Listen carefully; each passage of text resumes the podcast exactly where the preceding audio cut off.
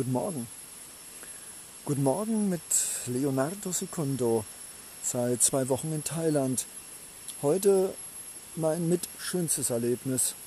Raus aus einer 1,5 Millionen Stadt Chiang Mai, von der ich glaubte, sie wäre ein kleines, verträumtes Dörfchen. Recherché, sage ich da nur.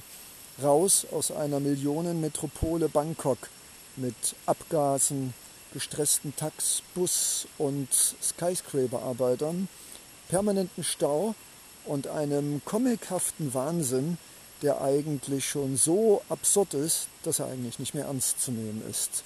Ich kam mir die ganze Zeit in Bangkok vor wie in einem Game-Spiel, in einem Videospiel und alle spielen das und wissen eigentlich gar nicht, was sie da spielen. Aber egal. Nach zwei Wochen Thailand endlich ein Highlight. Wieder Leo in der Natur, wieder meine gelbe Hose rutschen und Gott sei Dank habe ich meine Hosenträger und meinen Rucksack auf dem Bauch und aufpassen, dass ich hier diesen von täglichen, stündlichen, sehr starken Monsun-Regenfällen aufgeweichten Trail, wie die Thailänder bestimmt nicht sagen würden, runterklettere. Und ich mache das, weil ich einfach glaube, dass der Wasserfall im Hintergrund und die exotischen Insektengeräusche genau das richtige Hörspiel sind, um mit dir, mein lieber Lauscher, hier in Thailand Meditation zu erfahren. Und ich denke ganz einfach, dass es heute zwei Stunden in dem Tempel eine wunderbare, meditative, ruhige, entspannende und loslassende Art und Weise war.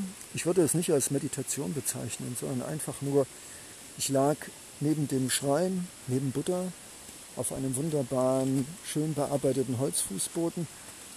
Ich saß im Schneidersitz in einem fast geschlossenen Raum und das ist auch etwas, was mir in Thailand am Buddhismus so wunderbar gefällt. Dieses, es ist nicht geschlossen.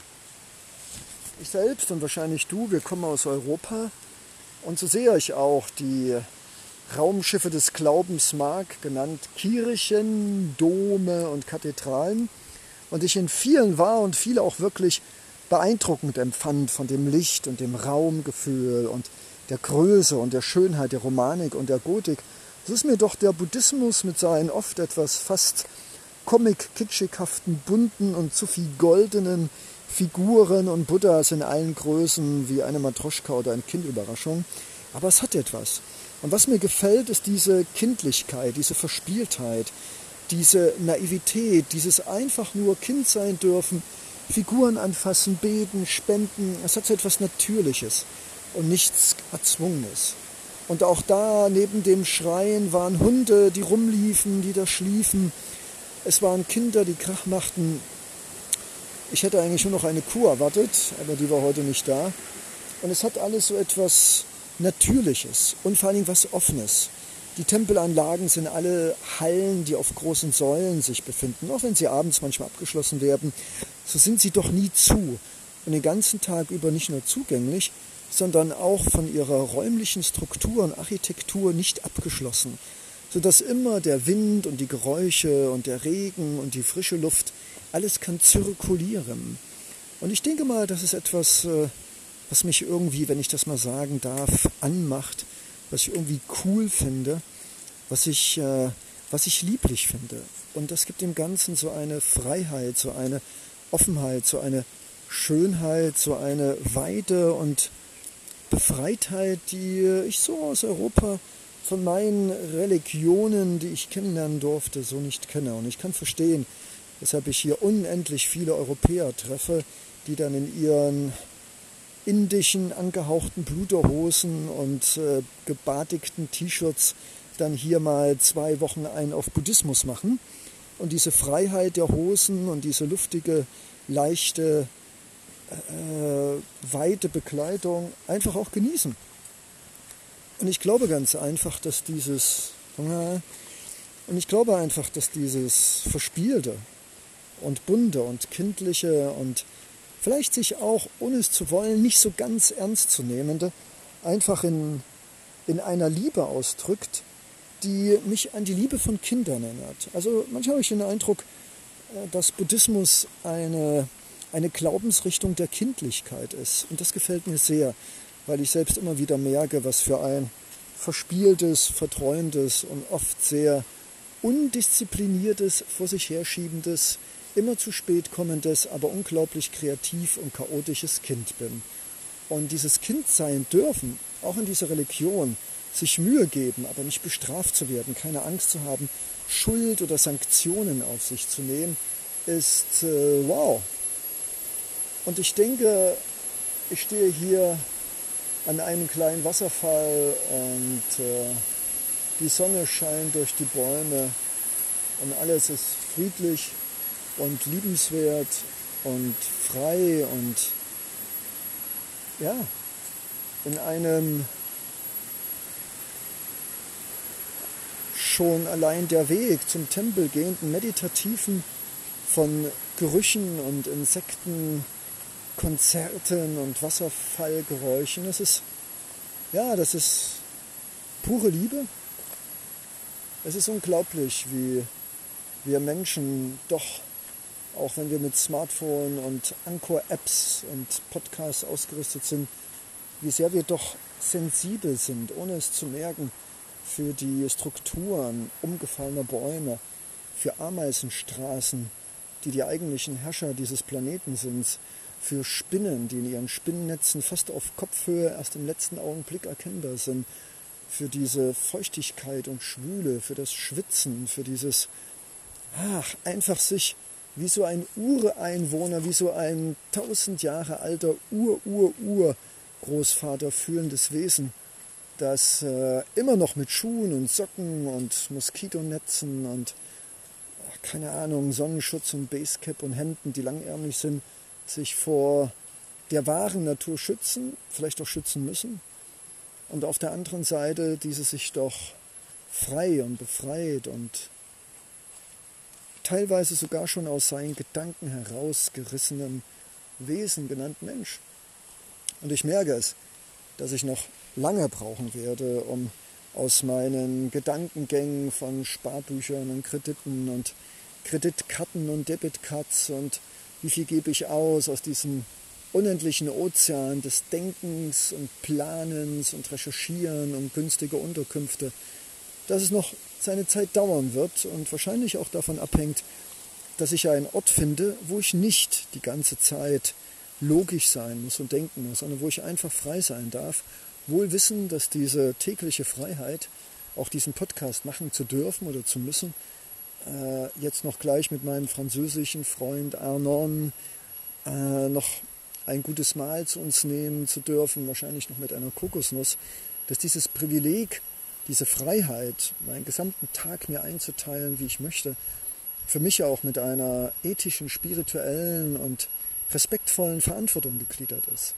Denn ich bin frei. Viele meiner Freunde sind jetzt irgendwo in Europa, müssen arbeiten, ein halbes Dutzend Kinder äh, besänftigen und, und haben nicht diese Freiheit, hier durch Regenwälder zu streifen und diese wunderbare Natur kennenlernen zu dürfen. Und äh, ich bin mir dieses Privilegs sehr, sehr wohl bewusst und ich glaube, dass äh, jedes Privileg, jede Freiheit immer verbunden ist mit einer Verantwortung. Und so werde ich auch dieses Privileg hier mit dir sein zu dürfen im Regenwald und äh, reden zu dürfen, dir meine Eindrücke, Gefühle, meine, meine Erkenntnisse und mein Sein dir in Romantik, schön, ästhetischen, liebevollen und milden Worten mitzuteilen, das ist, äh, ja, das sehe ich auch so ein bisschen als Pflicht zum Teilen, denn nicht viele haben dieses Privileg und ich weiß es sehr zu schätzen, hier als hellhäutiger Europäer mit zwei Kreditkarten diese Freiheit zu haben. Und deshalb fordere ich dich auf, wenn du ein freundliches Wort brauchst oder ein Lachen oder ein Videochat, wo ich dir einfach sage, hey, du da, lach mal, Warum? Warum nicht? Oder ich sage dir, hey du da, du bist wundervoll. Warum? Warum nicht? Du bist einzigartig. Warum? Warum nicht? Du bist äh, wertvoll. Warum? Warum nicht? All das sind Dinge, all das sind Dinge, die man gerne einfach, einfach ausprobieren darf. Und äh, fühl dich, wenn du möchtest, umarmt, äh, einen festen Händedruck ein Lachen. Ich sende dir ganz viel Regenbogenfarben und Sonnenschein und Milde und Liebe. Und ja, dein Leo ist immer für dich da. Und selbst wenn du vielleicht nicht mit mir, in welcher Art auch immer, direkt in Kontakt treten kannst und willst, so stell dir einfach vor, ich wäre dein Genie in der Battle, also dein Geist in der Flasche. Und wenn du an mich denkst, das wäre also im übertragenen Sinne, also an der Flasche reibst, du denkst an mich, dann komme ich immer wieder, ups, wie ein äh, Genie, wie ein Feuergeist, wie ein, wie ein bunter Regenbogengeist aus dieser Flasche und werde dir immer sagen, hey, du bist wunderbar. Frag nicht warum. Du bist einzigartig. Bitte frag nicht warum. Und du bist wertvoll. Bitte frag nicht warum. Weil wir sind es einfach. Und wenn ich hier diesen Podcast mache, verbunden mit meinen Gefühlen, mit meinen Füßen, Händen, Gerüchen, Zunge, mit allem, und äh, in diesem Moment einfach nur dankbar bin, zu sprechen und zu fühlen und für dich ein Translator, ein Übersetzer, eine Brücke, ein Auge sein zu dürfen für die Schönheit des Jetzt, für den Moment, für unser Leben, für unseren Körper, für das, auf das wir stolz sein dürfen, für das wir auch uns jeden Morgen einsetzen dürfen, diese Seele, dieses Herz, dieses Wesen genannt Mensch, ich bin, mit Liebe zu behandeln und Achtsamkeit und Fröhlichkeit und positives Müsli am Morgen mit einem Lachen und im Spiegel zu sagen, hey, ja, ich bin wertvoll, wundervoll, einzigartig und noch ganz viel mehr.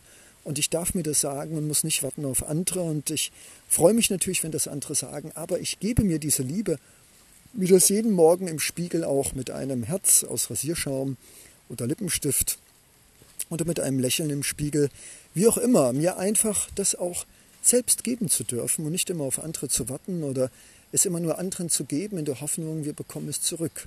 Ja, das ist auch gut und schön, aber lass uns doch mit uns selbst anfangen. Und deshalb danke für diese zwölf Minuten durch den Regenwald aus seinem spirituellen, meditativen Bergtempel total glücklich und froh und Millionen von wunderbaren, verrückten Hippie-Bildern mit lachenden Leos und gelben Hosen und blauen Halstüchern und pfiffigen Basecaps und weißen Hemden und ganz viel Farbe und wunderbaren Makroaufnahmen von Blüten und Pflanzen. Und ich würde dir am liebsten auch die Geschmäcker und die Gerüche dieses wunderbaren Regenwaldes mitgeben. Aber hey, diese Vorstellungskraft musst du entweder schon selbst entwickeln oder es muss ja nicht immer Thailand sein. Einfach ab in den Wald. Und ich denke, auch in Europa gibt es noch Wälder und Parks, wo man auch noch alles anfassen, riechen, schmecken und berühren darf.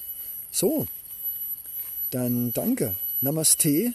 Wusstest du überhaupt, dass Namaste nicht nur guten Tag bedeutet, sondern ich sehe das Schöne und das Helle in dir? Deshalb würde ich sagen, hey, ich sage jetzt mal Namaste.